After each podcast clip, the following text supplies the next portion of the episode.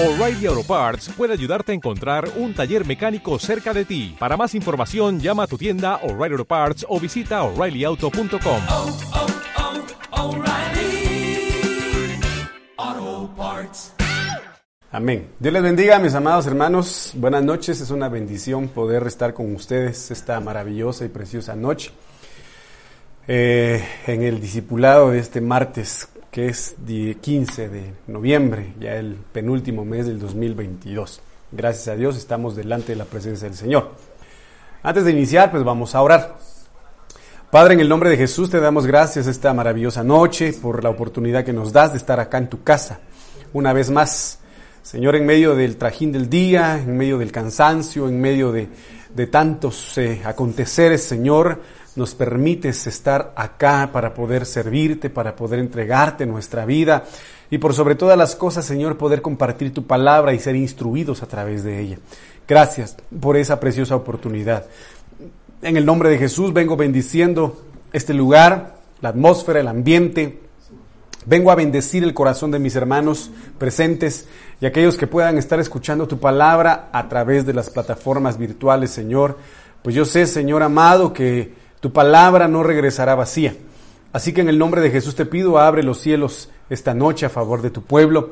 Abre nuestro entendimiento. Permítenos, Padre amado, continuar alcanzando ese nivel de libertad que tú quieres para cada uno de nosotros.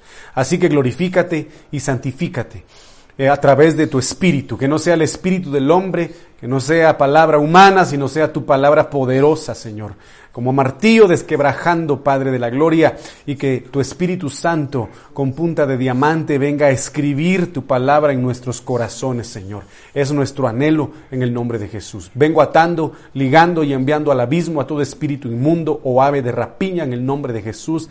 Vengo enmudeciendo la boca, Señor atando la lengua de todo espíritu escarnecedor, de todo aquello que se levante contra ti, Señor, y tu palabra hoy vengo declarándolo inoperante y estéril en el nombre de Jesús. Así que Padre, gracias por permitirnos estar acá en el nombre de Jesús. Amén, amén y amén. Bueno, mis amados hermanos, pues les damos, le damos gracias a Dios por permitirnos estar acá Quisiera continuar, pues obviamente, con el tema que no pudimos culminar el día domingo y es en relación a vivos, santos y aceptables.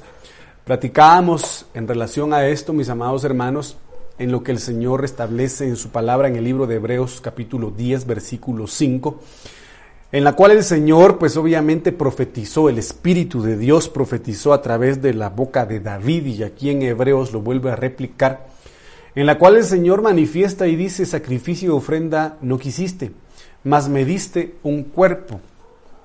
En diferentes versiones vimos cómo el Señor manifiesta acá en la nueva traducción viviente y dice, pero me has dado un cuerpo para ofrecer. Sabemos perfectamente bien que el cuerpo místico del Señor Jesucristo, siendo Él la cabeza, es la iglesia, somos nosotros, somos su pueblo. Por lo tanto, la iglesia debe presentarse en constante ofrenda delante del Señor como cuerpo, como cuerpo. Ante esto, obviamente, tenemos que morir, como yo lo dije el día domingo, para poder vivir. Eh, cuando se presentaba, amado hermano, le voy a poner este claro ejemplo de, de Abraham e Isaac, cuando el padre le pidió a Abraham que sacrificara a su hijo, pues obviamente dice la Biblia que llevaba todos los elementos. Uh, el único lugar que cambió obviamente pues era la ubicación, era un monte, la cima de un monte. Pero había un altar, había leña para el sacrificio y pues obviamente tendría que haber fuego, ¿verdad? Y son varios elementos bastante preciosos, pero también estaba la daga o el cuchillo para poder sacrificar a Isaac. Entonces aquí hay una situación muy preciosa, muchas cosas que se conjugan. El altar, que está hecho de piedras, sabemos perfectamente bien que la roca o que la piedra angular, ¿verdad? Es Cristo, donde nosotros tenemos que ir y morir juntamente con Él. Él, él subió al Gólgota y murió. Está la leña, que es la humanidad, está el fuego que consume la leña y que consume el sacrificio, que obviamente es, figura del Espíritu Santo. A su vez vemos la daga o vemos el cuchillo para degollar al, al cordero, que es figura de la palabra también, porque la Biblia en el libro de Efesios dice que la palabra es como una espada de doble filo que viene a cortar, ¿verdad? En este caso, lo primero que se corta o lo primero que se hace con el corderito es la cabecita, es degollarle la cabecita. Entonces es necesario que como cuerpo de Cristo, para poder vivir delante del Señor conforme a Él le agrada, en sacrificio constante, en ofrenda constante, agradable al Señor, debe entregar su cabeza. La cabeza constituye pensamientos, trabaja deseos con el corazón, trabaja el ser completo del hombre. Entonces, es, es, importante que para que podamos vivir conforme a la voluntad de Dios, debemos morir a nuestra voluntad. Debemos morir a nuestros ideales humanos, humanos, carnales, terrenales, a esa ideología, a ese raciocinio, a esos, a esos pensamientos que se constituyen muchas veces enemigos de Dios para poder vivir delante de la presencia del Señor. Entonces, en este sentido, en el libro de Romanos 12.1, Pablo habla y dice que por la misericordia del Señor debemos presentar nuestros cuerpos como sacrificios vivos, o mejor dicho, como sacrificio vivo y santo, aceptable a Dios. Y pues venía a mi mente, mi amado hermano, cuán importante es que nosotros, amado hermano, eh, presentemos de manera íntegra nuestro ser a, delante del Señor y que sea a un sacrificio vivo, como lo dice aquí, santo y aceptable. ¿Por qué? Porque el libro de los Salmos se establece y dice, Alzad, o oh puertas, vuestras cabezas, mire, una vez más, cabezas, ¿verdad? Cabezas. Y entrará el Rey de Gloria. ¿Y quién es ese Rey de Gloria? Jehová de los ejércitos, ¿verdad? Fuerte en batalla, dice, dice la Biblia. Entonces aquí, si queremos que el Padre, el Hijo y el Espíritu Santo habiten en nosotros como el Señor Jesucristo lo dijo. Si, ustedes habitan en mí, permanecen en mí, yo permaneceré en ustedes y mi Padre permanecerá también en ustedes. Y por supuesto, después de haber sido el Señor Jesucristo, el Espíritu Santo también habitará en nosotros. Pero si nuestro cuerpo, en alma, cuerpo y espíritu, no estamos vivos espiritualmente hablando, en esa vida Zoe, en esa vida espiritual, no estamos en santidad, por lo tanto, nos, nos, podríamos constituir en inaceptables delante de Dios. No podríamos ni siquiera alzar nuestras cabezas. No podríamos ni siquiera ser denominados como puertas para que entre el Rey de Gloria. Y he ahí el pequeño detalle del por qué muchas veces el cristiano pasa muchos años sin poder experimentar el verdadero poder de Dios. Porque o no está bien en su cuerpo, o no está bien en su alma, o no está bien en su espíritu. Y recordemos, mis amados hermanos, que las tres, los tres aspectos deben ser hallados exactos delante del Señor. Entonces, es una situación de fuerza de voluntad. Este aspecto de fuerza de voluntad, amado hermano, eh, deberíamos nosotros practicarlo todos los días. A manera de que de crear una disciplina espiritual y buena delante del Señor, como por ejemplo, yo sé que obviamente todas las mañanas, ¿verdad?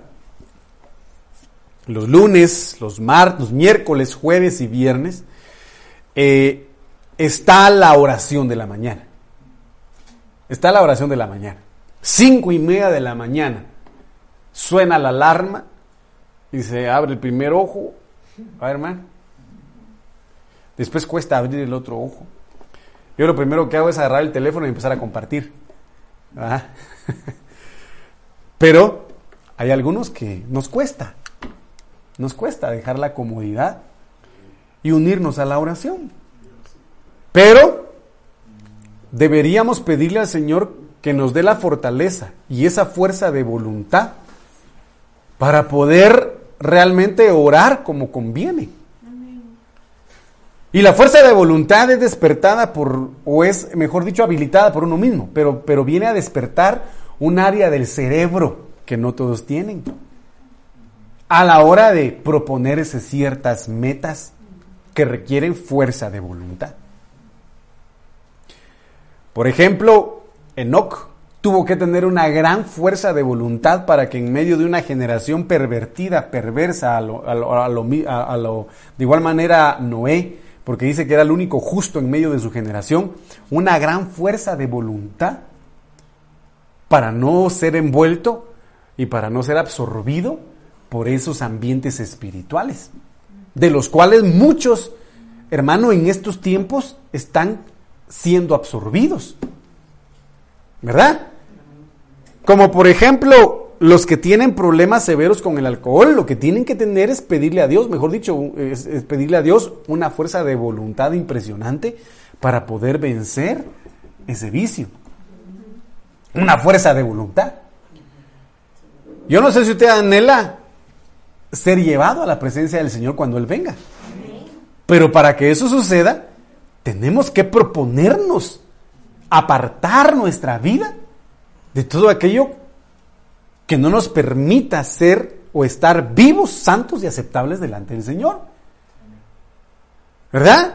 Como lo que platicábamos hace un momentito, si a mí no se me hace el ir a jugar fútbol porque de repente me, me pongo eufórico, bravo y resulto dándome con cualquiera que me meta, un, me meta una patada para que me voy a meter ahí.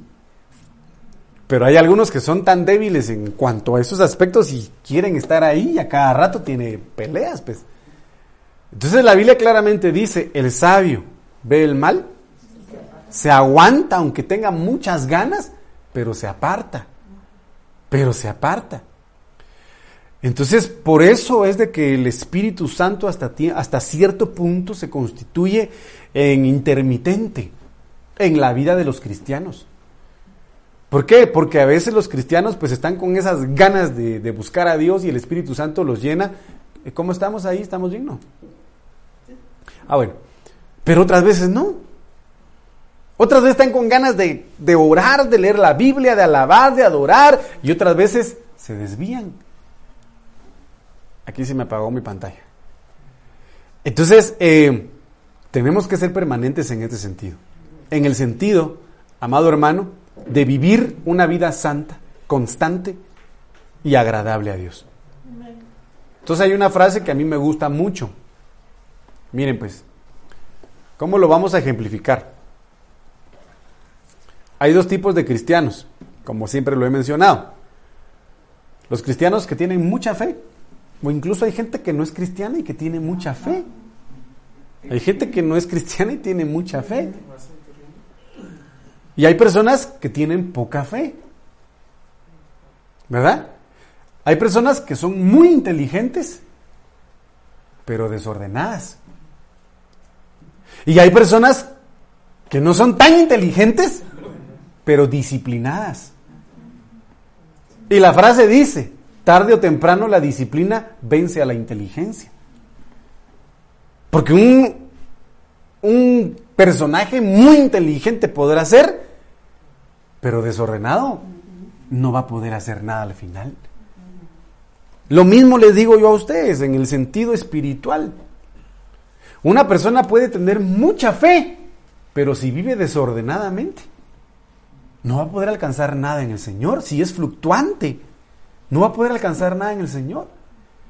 Pero una persona, por muy poca fe que tenga, pero si se, pero si se propone, como David lo dijo, una cosa he pedido y esta buscaré, se propuso pedir y buscar, pedir y buscar. Y el Señor lo habla en el Nuevo Testamento y dice, pedir y se os dará, llamad y se os responderá, toquen y se les abrirá. ¿Verdad? Pero una persona, por muy poca fe que pueda tener, pero si realmente se propone buscar a Dios, y la Biblia dice, si tu fe fuera como un grano de mostaza, pero si te propones, pero si te propones, puede tu fe ser demasiado grande después. Por eso la Biblia dice, aunque tu principio haya sido pequeño, tu postrer estado será mucho mayor. Porque aquel que se propuso en lo poco, aquel que se propuso en lo mínimo, en agradar a Dios, Dios cómo no lo va a poner en, cosas grandes. Pero se lo propuso desde su corazón, se lo propuso hasta poder alcanzarlo. Y créanme de que viene aquí a mi mente también lo de Caleb. ¿Verdad? Caleb, desde que llegó a la tierra prometida, le echó el ojo a ese monte, a su promesa. Y se propuso, bueno, aquí voy a apoyar a Moisés. Porque Dios me puso a apoyar a Moisés y yo voy a estar con él. Pero cuando ya tengamos la tierra plena, conquistada, yo me voy a proponer conquistar lo que ya es mío. Y se lo propuso. Y Dios se lo dio. Entonces ahí es donde viene concatenado lo que la palabra de Dios dice, que para el que cree, todo le es posible. Porque el que cree se propone creer cada día más. Como Abraham creyó en esperanza contra esperanza. Se propuso creerle a Dios. Entonces en este sentido, el creerle a Dios amado hermano, nos debe ayudar a presentar nuestras, nuestro, nuestro ser como un sacrificio vivo, constante, constante. Entonces continuamos viendo en relación a lo que tenemos que presentarle al Señor. Lo, lo, mencionábamos el día domingo, todo lo que somos, todo lo que tenemos y todo lo que hacemos.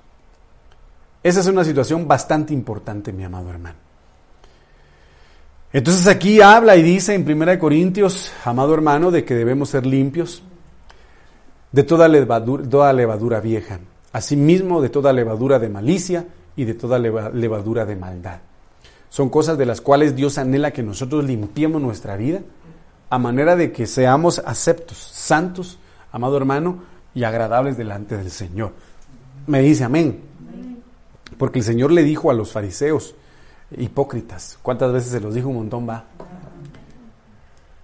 Porque les dijo, eh, ustedes son sepulcros blanqueados. Así les dijo, ustedes son sepulcros blanqueados.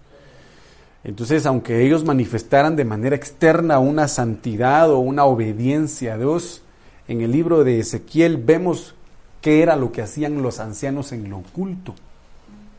Impresionante lo que hacían y el Señor cada vez que le iba mostrando a Ezequiel le decía, y verás cosas peores y verás abominaciones peores y verás cosas peores. ¿Dónde lo hacían? En lo oculto. Y obviamente eso fue dándose de generación en generación hasta que Jesucristo vino y los confrontó y les dijo su verdad. Ustedes son huesos, son sepulcros llenos de huesos, podridos por dentro. ¿Verdad? Entonces la hipocresía imperaba en los religiosos de ese entonces. Y obviamente, pues ahí, pues mejor no digo nada, continuemos. Entonces Hebreo 10, 22 dice que debemos acercarnos al Señor. ¿De qué debemos ser limpios para ser rayados sacrificios vivos, eh, amado hermano, eh, agradables a Dios y santos? Con un corazón sincero. Con un corazón sincero. Y de esto esto va unado, obviamente, a la cuestión de la levadura eh, vieja, a la levadura de los fariseos, ¿va? Porque es como lo que mencionábamos el día domingo, una persona que esté pidiendo por su milagro debe estar seguro que Dios lo va a hacer. No debe estar orándole al Señor, Señor, yo, yo te pido que por favor me concedas mi milagro, pero en el fondo de su corazón está incrédulo o incrédula porque por eso los discípulos no pudieron liberar a aquel niño para, eh, eh, ¿cómo se llama? Epiléptico. No pudieron liberarlo porque dudaban en su corazón. ¿Verdad? Dudaban en su corazón. Entonces el Señor Jesucristo les dijo, generación perversa e incrédula. Perversa e incrédula. ¿Verdad? Y eso es lo que el enemigo va a trabajar a manera de que los hijos de Dios no sean verdaderamente libres y no sean aceptos delante del Señor. Trabaja la perversidad y trabaja la incredulidad. Entonces tenemos que acercarnos al Señor con un corazón sincero, en plena certidumbre de fe, purificados los corazones de mala conciencia y lavados los cuerpos con agua pura. Continuamos entonces en el libro de Primera de Pedro 2.5 y dice, vosotros también como piedras vivas sed edificados. Aquí es donde entra algo muy importante que yo les mencionaba a ustedes y era el hecho de dejarse trabajar. Era el hecho de dejarse edificar. Porque si bien es cierto, Dios nos ha permitido a nosotros estar dentro de su reino, ser salvos, algunos tener dones espirituales como profecía, como revelación, como discernimiento, como interpretación de lenguas, como eh, don de sanidad, don de liberación, en fin. Pero hay algunos, y viene aquí a lo, a lo que platicaba yo hace ratitos. Puede una persona, por ejemplo, tener el don de profecía, pero no dejarse gobernar, no reconocer cobertura, de nada le sirve. De nada le sirve. Porque va a llegar el momento en el cual va a experimentar lo que los hijos de Sebas experimentaron. Nosotros sabemos quién es Pablo. Nosotros sabemos quién es Jesucristo. Pero ¿y ustedes quiénes son? ¿Verdad? Porque no, tenían cobertura, no reconocían cobertura. Entonces, es importante que aunque seamos llamados piedras vivas, porque hemos sido, somos piedras vivas, para edificar una casa espiritual, como lo dice acá, pero debemos dejarnos trabajar. Ejemplo de ello es Pablo, porque dice que Pablo se denominó como perito arquitecto del Evangelio. Y para eso están los cinco ministerios, para capacitar a los santos, para que una piedra viva sea tomada y sea puesta en el lugar donde Dios quiere que esté para servir en su obra. Entonces hay que hacerlo. ¿Me dice amén? amén.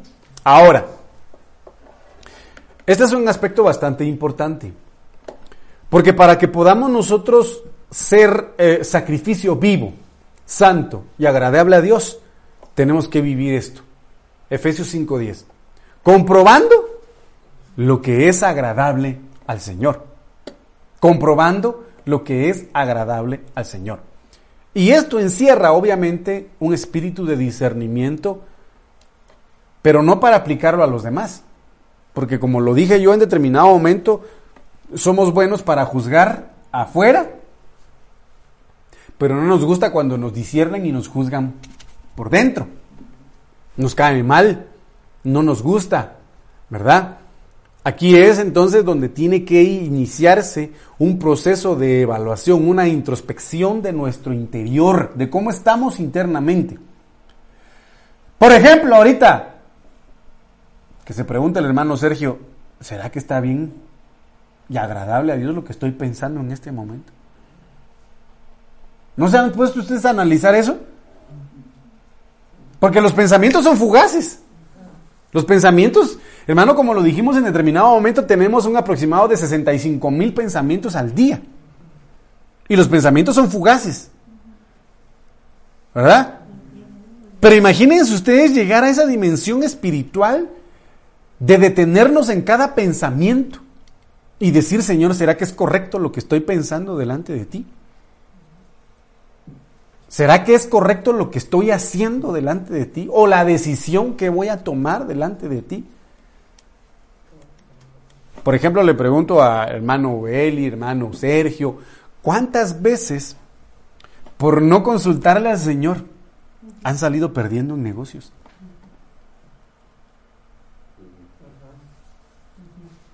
Porque somos emotivos. Porque nos dejamos llevar por lo que vemos, mas no le escuchamos a Él que no lo vemos. ¿Verdad? O en tomas de decisiones de nuestro diario vivir. En juntas.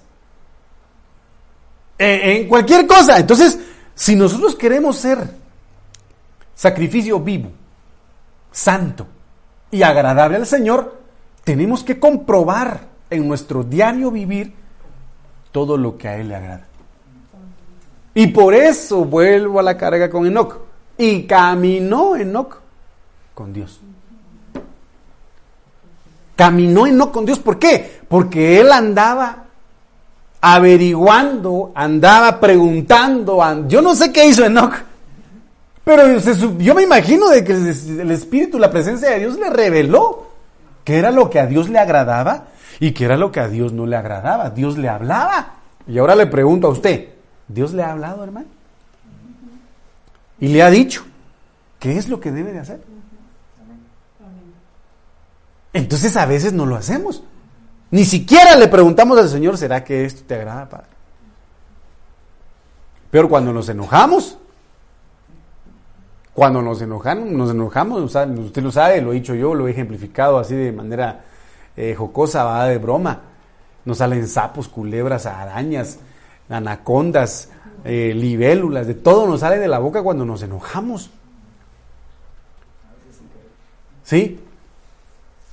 Pero tenemos que llegar a la dimensión y a la madurez de comprobar lo que es agradable al Señor.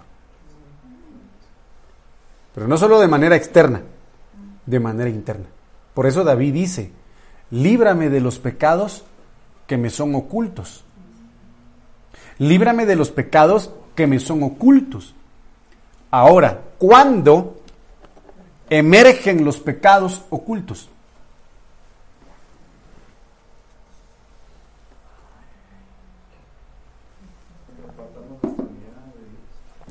¿Ah? Sí, cuando estamos en medio de la prueba. Cuando estamos en medio de circunstancias que nos suben la adrenalina, la emoción nos invade y tomamos decisiones inmediatas.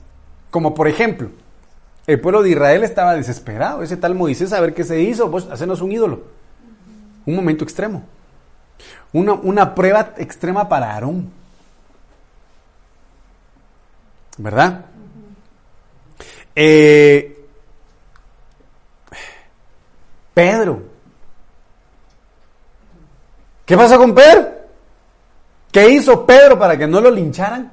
Negó a Jesús. ¿Cómo? Maldición. Malas palabrotas. Para que digan que no soy cristiano, voy a hablar como ellos. Voy a pensar como ellos. Entonces los pecados ocultos surgen a veces en las pruebas más extremas o en las tentaciones más extremas. ¿Verdad? Como la mujer de Job. ¿Cuándo llegó a maldecir a Dios? Cuando vivió la prueba más dura de su vida, quitándole todo. Entonces, es ahí en donde tenemos que hacer lo que, lo que mi papá me enseñó cuando, cuando mm, me instruyó a la hora de manejar. Cuando él me, me enseñó a manejar, me dijo, vos, cuando vayas en una curva, tenés que imaginar y anticiparte a lo que pueda suceder adelante para que sepas qué hacer. Tenés que anticiparte. Que en una curva, como la curva es cerrada, no se puede ver qué hay del otro lado, tenés que imaginar qué pasaría si hay un camión ahí o algo ahí, tenés que ya saber qué hacer. Cuando vas por las calles, tenés que imaginar, aunque no suceda, qué pasaría si se te cruza alguien o un niño se te cruza, tenés que ya saber qué hacer. ¿Verdad? Amén. Pero lo que no hacemos es eso. Es prepararnos para lo que pueda llegar a venir. Pa- Pastor, pero usted me está diciendo que me preocupe. No, no, no, no, no. No le estoy diciendo que se preocupe. Le estoy diciendo que se prepare. Amén. ¿Cómo? A través de la llenura del Espíritu, porque habían expertos en discernir los tiempos. Los de la tribu de Isaacar.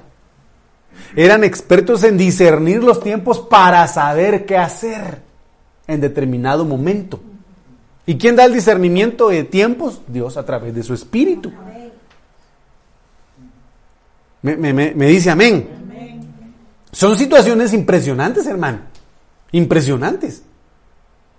Como por ejemplo yo escuchaba a las hermanitas que gracias a Dios pues salieron el día sábado en la transmisión de jóvenes. Impresionante, hermano. Mencionaba hermana, no sé quién de las tres mencionó, se me olvidó. Pero cómo es tremenda la prueba para la viuda, ¿va? Porque tenía un puñado, un puñado es este, ¿verdad? Un puñado de harina y un poco de aceite. Para hacer un poco de pan, comérsela a ella y su hijo y morirse. ¿Verdad? Sin embargo, ella creyó en la palabra del profeta. No creyó en Dios, sino hasta después, sino creyó en la palabra del profeta. Entonces, ¿en cuántas porciones hizo el, el- pan que hizo? Ya no en dos, sino en tres. ¿Verdad? Y después, como dijeron ellas, que se le muere su hijo. Una prueba tras otra, en medio de una prueba. Impresionante va porque había escasez, pero a ella no le menguó el, el- aceite ni la harina. Pero después se le murió su hijo. Es que diría la mujer a mí, ¿qué me- ¿de qué me sirve tener aceite y harina si mi hijo se me murió? Va. Va, pero ¿por qué le digo todo esto? Porque en cada, en cada proceso de nuestra vida somos probados. En cada paso que damos durante nuestro día, yo, yo me pongo a pensar, cada día es una vida vivida. Una vida chiquita. Sí. Cada día como si fuera el último.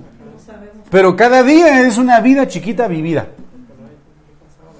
¿Por qué? Porque se viven un sinfín de circunstancias.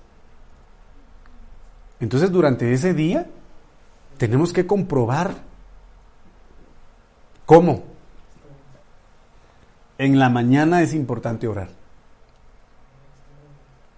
En la mañana es importante decirle, Señor, como se los dije a ustedes en determina- en determinado momento, acompáñame. Acompáñame, Señor. Incluso en el baño. Quiero que estés conmigo. Háblame. Háblame, Señor. Ayer eh, llegó una trabajadora de ahí donde yo estoy y, me dijo, mire, yo quiero que, que me ayude, por favor. ¿Por qué? Le digo yo. Es que ahí hay tres muchachas con las que tiene conflictos. ¿Sabe de qué índole va? Y fíjese que están hablando de mí, parece que me quieren hacer algo, me quieren pegar o algo así por el estilo. Entonces yo, y ella es cristiana. Y yo le dije, ¿usted en quién cree? Le dije, ¿en Dios? En el diablo. No, yo creo en Dios. Entonces la Biblia dice que no debemos temer de lo que el hombre nos pueda hacer, le dije. Y recuérdense de que Dios ha puesto en su boca el poder de atar y desatar. Entonces, ¿por qué no con su boca usted ata a esa gente? Y desactiva lo que usted dice que le quieren hacer. Pero como estamos en un ambiente laboral, uno no se pone a pensar a veces en atar, en ligar. Uno no lo hace en el trabajo, uno no lo hace en el negocio. Uno no lo hace porque está en medio de, las, de los aspectos seculares. Pero deberíamos acostumbrarnos a aplicarlo en cualquier lugar donde estemos. En cualquier lugar donde estemos. Por ejemplo, vamos por las calles orando, Padre, en el nombre de Jesús, hazme invisible ante el hombre impío, Padre, yo vengo atando, ligando al hombre perverso, Señor, que la sangre de Cristo me cubra, a manera de que el ladrón no me vea, que, hermano, como tendríamos que hacerlo, pero lo hacemos. A veces sí, a veces no. Pero la mayoría de veces no. Porque estamos así, ¿eh? hay que hacer el mandado, hay que hacer así, ¡Y, hermano. Entonces dice, comprobando lo que es agradable al Señor. Entonces mire pues, mire lo que hizo David. Primera de Samuel 17:39. Ciñó David la espada sobre sus vestidos y probó a andar. Porque nunca había hecho la prueba. Y dijo David a Saúl, no puedo andar con esto. Pues nunca lo practiqué. Entonces David se quitó aquellas cosas. ¿Qué hizo David ahí? Una comprobación. ¿Qué, quiso comprobar David? Si podía pelear con la armadura de Saúl. Me dice, me dice amén. ¿Esto qué, ¿Esto qué quiere decir, mis amados hermanos? Que lo que dice anteriormente, comprobar lo que a Dios le agrada. Usted no puede, por ejemplo, en el caso de, de Saúl y de David en este escenario, David no fue emotivo a la que chilero, la, la- la armadura del rey, seguro que con esta voy a ganar, y ¡bum! se fue volado a pelear con el filisteo. No.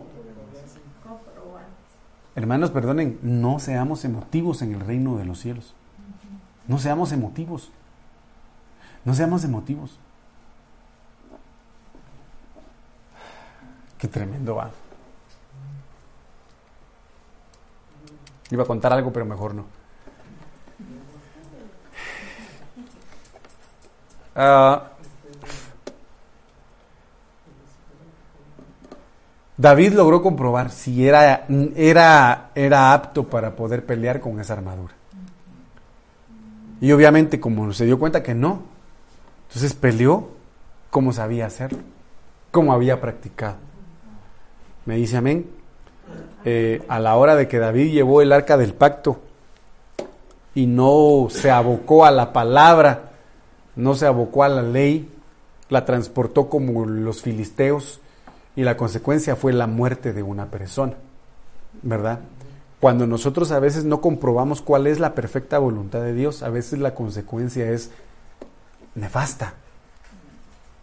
Y después nos arrepentimos. ¿Por qué no pedí consejo? ¿O por qué no pedí ¿O por qué no le oré al Señor? ¿O le pedí, le pedí guianza al Señor? Si lo hubiera hecho me hubiera ido mejor. ¿Verdad? Entonces aquí en Zacarías 4.6 dice, entonces siguió diciéndome, esta es palabra de Jehová para Zorobabel. Y dice, ¿qué dice acá hermano? No con ejército, ni con fuerza, sino con mi espíritu, ha dicho Jehová de los ejércitos. ¿Cómo vamos a llegar a hacer sacrificio vivo, santo y agradable a Dios?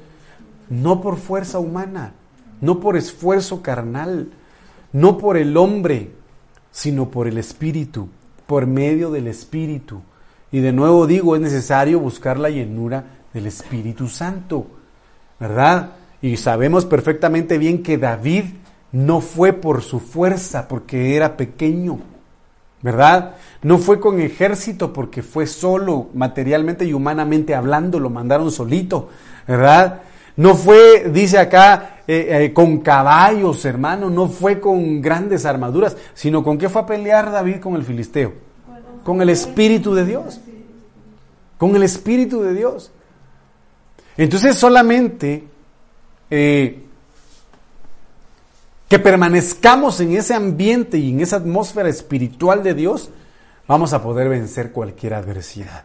Vamos a poder comprobar lo que es agradable al Señor y vamos a poder vivir como sacrificios agradables y santos delante del Señor.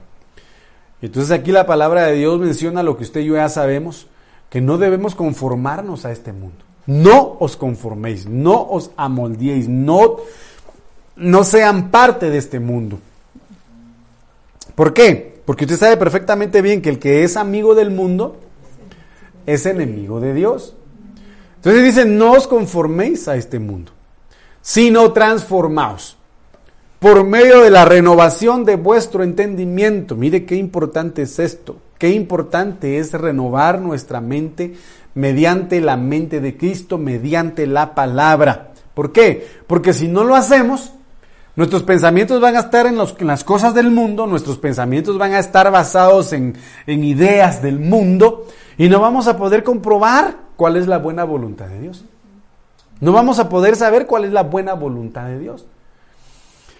Y aquí es donde está el dilema también. Aquí es donde está el dilema de mucho cristiano también. Porque cuando nosotros le pedimos a Dios algo, hermanos, Dios primero viene y evalúa bueno, este mi hijo me está pidiendo esto. Pero ¿cuál es la intención? ¿Cuál es su propósito del por qué me está pidiendo esto? ¿Verdad? Cuando yo le dije al Señor, Señor, bendícenos con un carro, ¿verdad? Yo te prometo, Señor, que el carro va a ser para ir a la iglesia, para carrear gente. Y gracias a Dios así fue. Entonces viene Dios y evalúa eso. Si usted le está pidiendo o alguien le está pidiendo un trabajo a Dios, Dios evalúa las intenciones del corazón. Y si ve que las intenciones son buenas y agradables a Él, Él responde.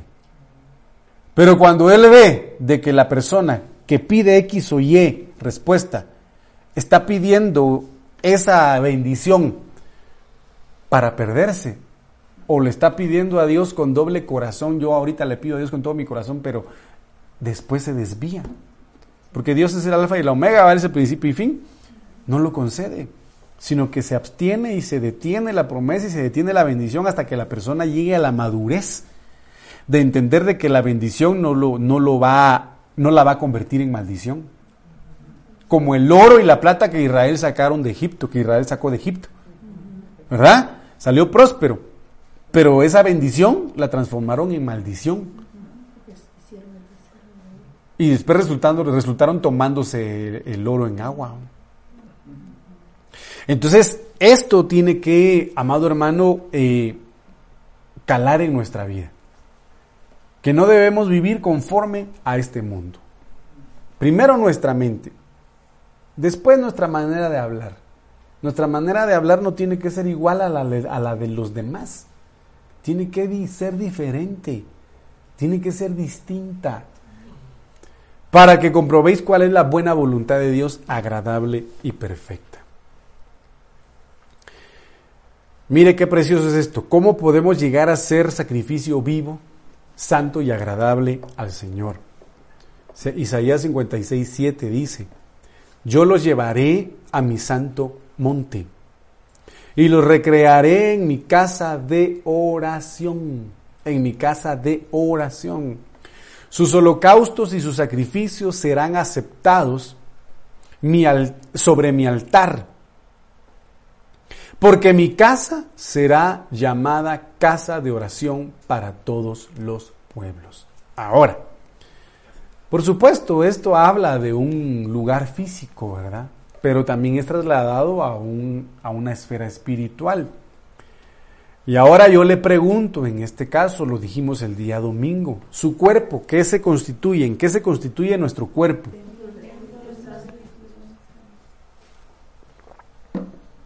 Y casa viene del hebreo bayit, ¿verdad?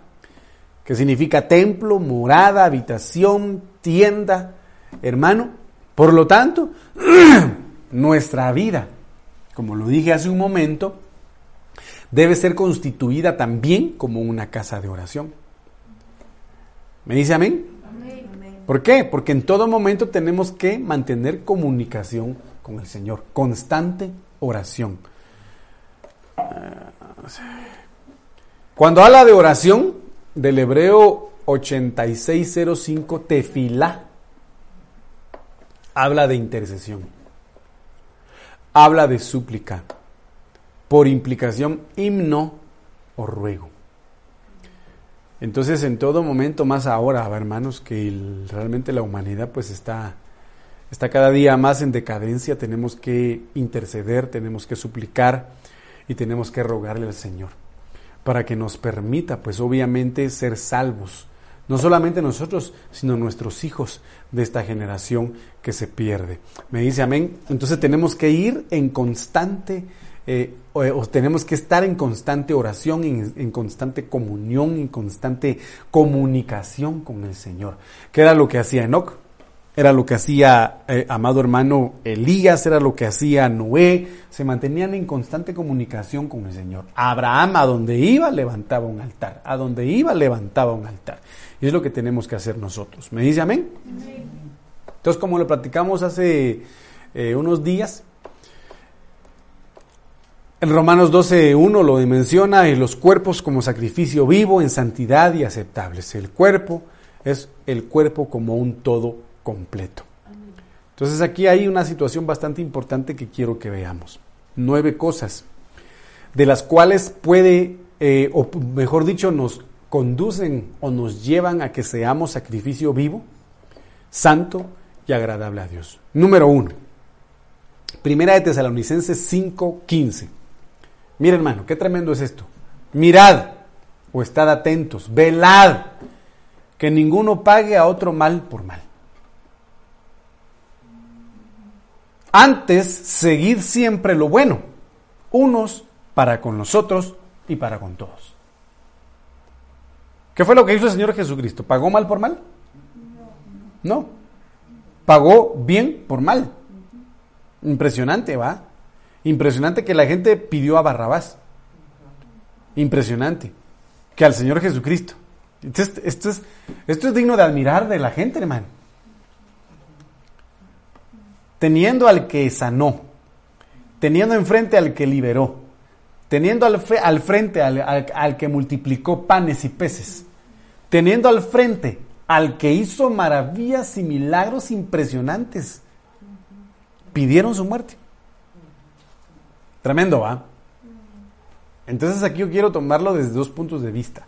Número uno, a Dios, por favor hermanos, te los pido en el nombre de Jesús, no le paguemos mal por bien. ¿A cuántos Dios les ha hecho bien? A todos. No le paguemos mal. No le paguemos mal. Al hombre, al hombre le puede pagar mal. Aunque aquí dice que no. Pero a Dios no, hermanos. Y le digo por qué. Porque dice la Biblia que Dios no es hombre para mentir. Entonces el hombre miente. Ni hijo de hombre para arrepentirse. Entonces el hombre se arrepiente. ¿Sí? Entonces no le paguemos a Dios mal por bien. ¿Cuántos se apuntan conmigo? Y otra cosa, para poder ser un sacrificio vivo, agradable, santo y agradable al Señor, no le paguen mal por mal a la gente. Si le hicieron mal, silence, please, silencio. Eh, Cállese, doble rodillas. Y si tiene un pensamiento, guárdeselo. Doble rodillas y remítalo al trono de la gracia. Pero la costumbre de muchos el día de hoy es publicar, publicar, publicar, publicar y publicar. Si te hicieron mal, mía es la venganza, dice el Señor. Y hay de aquel que se meta contigo, porque el que se mete contigo lo hace sin mi consentimiento, dice el Señor. Porque tú eres la niña de mis ojos. Eso dice el Señor, parafraseando lo que dice en algunos versículos de la Biblia. Entonces no paguemos mal por mal. ¿Quieres ser sacrificio vivo? Santo y agradable. No pague mal por mal. No pague mal por mal. Si hablaron mal de usted, no hable mal. Solo bendiga. Si lo traicionaron, si lo abandonaron, si lo sepultaron tres, met- tres metros bajo tierra, le echaron concreto, piedra, piedra y lo dejaron ahí abandonado, no diga nada. Solo doble rodillas y póngalo en las manos del Señor y va a ver. Y lo va a ver usted, para que no, obviamente, no para que se goce, sino para que vea que quien lo defiende es el Señor. Pues, tranquilo. Yo sé que cuesta. Yo sé que es difícil domar a la fiera que está dentro. ¿Ah? Como nos decíamos antes cuando éramos güiros, no sé si hasta algún momento usted lo dijo, "Sh, tranquilo, tranquiliza tus instintos animales, le decían a uno. ¿Ah? Tranquiliza tus instintos bestiales, le decían a uno. Tranquilicémonos. Porque al que, al que, es- al que eh, eh, mata por espada, a espada muere, dice la Biblia, ¿verdad? Entonces, número uno. Número dos, estad siempre gozosos. Estad siempre gozosos. ¿Cuántos han perdido el gozo, hermano? ¿Cuántos, ¿Cuántos han perdido el gozo? Pero le voy a decir una cosa. Ha perdido el gozo. Ay, como se lo como le dijera yo, hermano. Mire, mejor me lo digo yo. Si yo dejo que me roben el, mozo- el gozo, soy un tonto. Sí, soy un tonto. Pierde la paz. Si dejas que te roben el gozo, estás cediéndole terreno al enemigo. Siempre gozoso. Haría conmigo, yo quiero estar siempre gozoso. Siempre gozoso. ¿Por qué? Porque el diablo quiere ver cristianos amargados. El diablo quiere ver cristianos deprimidos, que sean conducidos a la muerte. No sé si usted vio la noticia lamentable de una mujer que fue detenida por los bomberos allá en el puente El Incienso. Que tenía a su niño como de 5 o 6 años y se quería tirar de ahí con su hijo. Solo porque el marido la había engañado. Dios santo, hermano. Condenándose ella y condenándose la, condenando la vida de su hijo, aunque el niño era inocente, pues, pero matando a su hijo por eso, hermano. Y por eso va hasta cierto punto unido al versículo anterior. Si te pagaron mal, no pierdas el gozo. Si te hicieron daño, no pierdas el gozo. Hermano, ¿está conmigo o no? Número tres, orad sin cesar. Orad sin cesar. Tenemos que pedir al Señor que nos dé un espíritu de oración. Padre, que un espíritu de oración ferviente caiga sobre nosotros, te lo pido en el nombre de Jesús. Que un espíritu de intercesión, de ruego, de súplica, Señor, sea en nuestras vidas en el nombre de Jesús. Pero tenemos que estar orando sin cesar. ¿Qué quiere decir orar sin cesar? No, es no detenerse. Es no de, es siempre. Al baño, orar. Al trabajo, a orar. Al supermercado, orar. Al negocio, orar. Al trabajo, orar. Aunque no estemos abriendo nuestra boca, hablemos con el Señor en nuestros pensamientos. Que venga a nuestra mente ese pensamiento, Señor mi Dios, al contemplar los cielos, vea los cielos y recuerde que todo eso es creación perfecta de Dios. Y ore sin cesar. Ay, aquí se me adelantaron dos. Entonces, mire, pues, dad gracias en todo, porque esta es la voluntad de Dios para con vosotros en Cristo Jesús. Dad gracias en todo. ¿Qué hay que hacer, hermano? Sed agradecidos. Ser agradecidos. Por eso le decía al principio, hermano, no le paguemos a Dios mal por bien. Seamos agradecidos. Me dice amén. Gracias, Padre. Gracias, Señor. Gracias, gracias, gracias, gracias por todo lo que has hecho, por todo lo que estás haciendo y por todo lo que harás. Gracias porque tus planes para mi vida son perfectos, son de bienestar y no de calamidad, son de vida y no de muerte. Gracias porque aunque pase por el valle de sombra y de muerte, tú estarás conmigo. Gracias porque no estoy solo. Gracias porque hasta hoy me has sostenido. Gracias porque no me he muerto. Gracias por mis hijos. Gracias por mi esposa. Gracias por... Gracias. Hay que darle gracias a Dios por todo. Y mire, número 5, no apaguéis al Espíritu. El Espíritu de Dios es santo. Espíritu santo. ¿Qué contrista al Espíritu? El pecado. Que nos apartemos de Dios. Si nos apartamos de Dios, Dios se aparta de nosotros. Entonces, no apaguéis el Espíritu. Sino, ¿qué tenemos que hacer con el Espíritu? Avivarlo avivarlo, pero tenemos que desearlo. Y perdóneme, yo voy a decir lo que siempre he dicho, incluso el apóstol Sergio lo ha mencionado y ha dicho. Muchos creen de que a la hora de que el pastor llega va a ser el encargado de, de llenar a la iglesia del Espíritu Santo. No, hermano, nosotros tenemos que ser los que debemos propiciar la llenura del Espíritu Santo.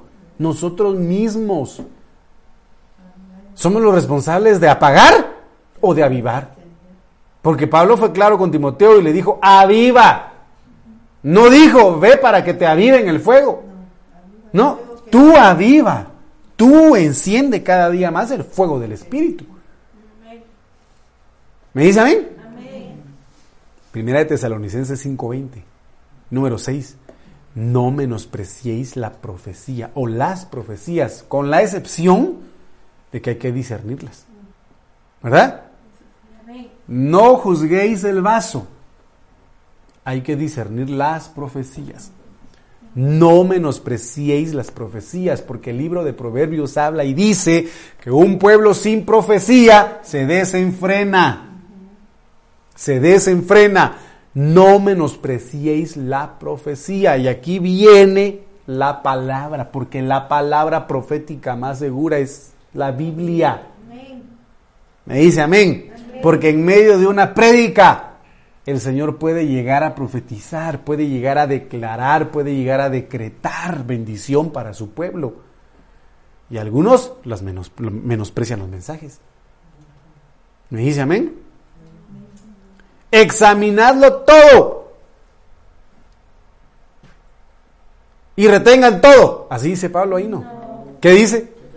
Examinadlo todo. Pero únicamente retened lo bueno.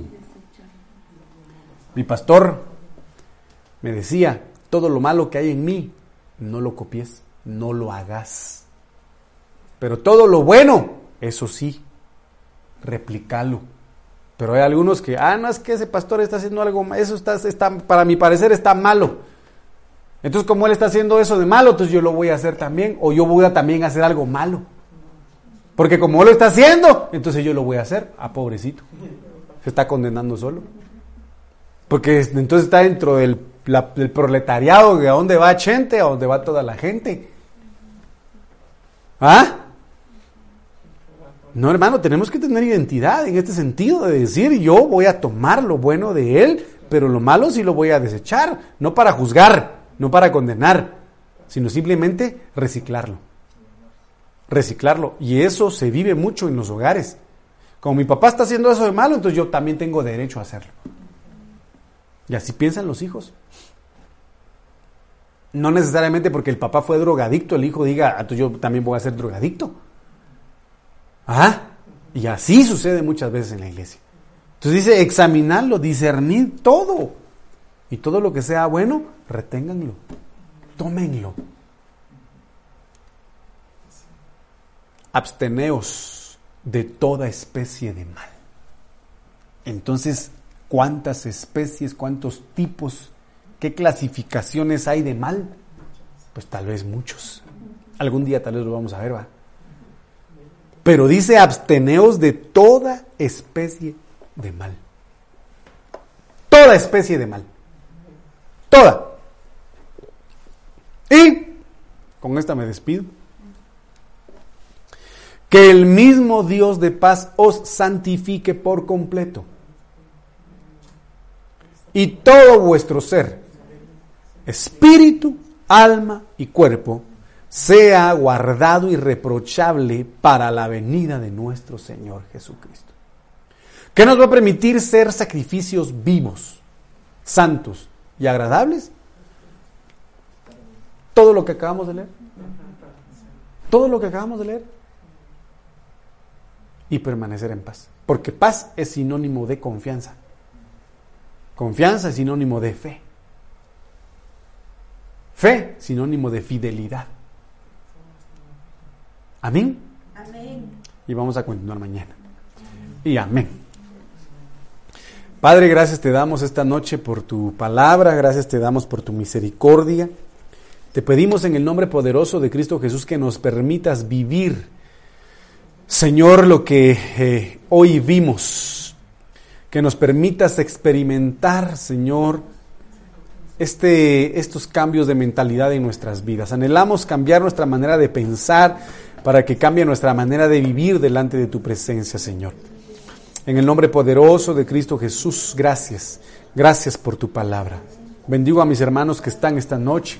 Te pido que puedas poner en, en, ellos, en nosotros, Padre amado, un espíritu de dominio propio. Que puedas ayudarnos, Señor, a proponernos, agradarte cada día más y a poder, Señor, saber qué es lo que a ti te agrada. No queremos caminar según nuestra sabiduría humana, nuestra voluntad, Señor, sino caminar conforme a tu voluntad en el nombre poderoso de Cristo Jesús. Padre amado, que tu Espíritu Santo nos llene. Espíritu Santo, llénanos, llénanos y condúcenos tú, gobiernanos tú, controla nuestra vida, nuestra mente y nuestra, nuestro ser tú, en el nombre de Jesús, y condúcenos hacia toda verdad en el nombre de Jesús. Llena cada familia, cada vida en este lugar, Espíritu Santo. Llena esta iglesia con tu presencia y ayúdanos a caminar de la mano con Dios. Ayúdanos a caminar conforme a su voluntad en el nombre de Jesús.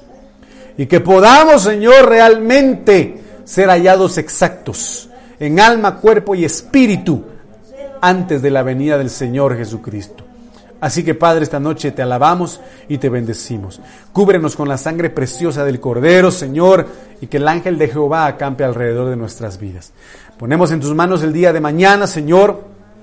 Te, te pedimos que puedas eh, respaldar el servicio de mañana en el nombre poderoso de Cristo Jesús.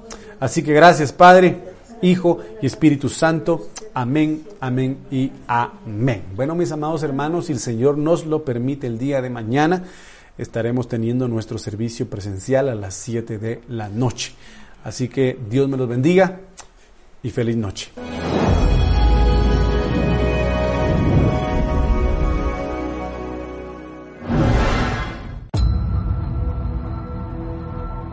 Me buscan día tras día y se deleitan en conocer mis caminos, como nación que hubiera hecho justicia y no hubiera abandonado la ley de su Dios. Me piden juicios justos, se deleitan en la cercanía de Dios.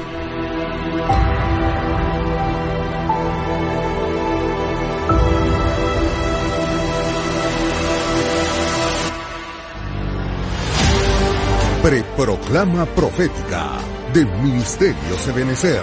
El jueves 24 de noviembre, a partir de las 8 de la mañana, en el auditorio de Iglesia de Cristo Ebenecer.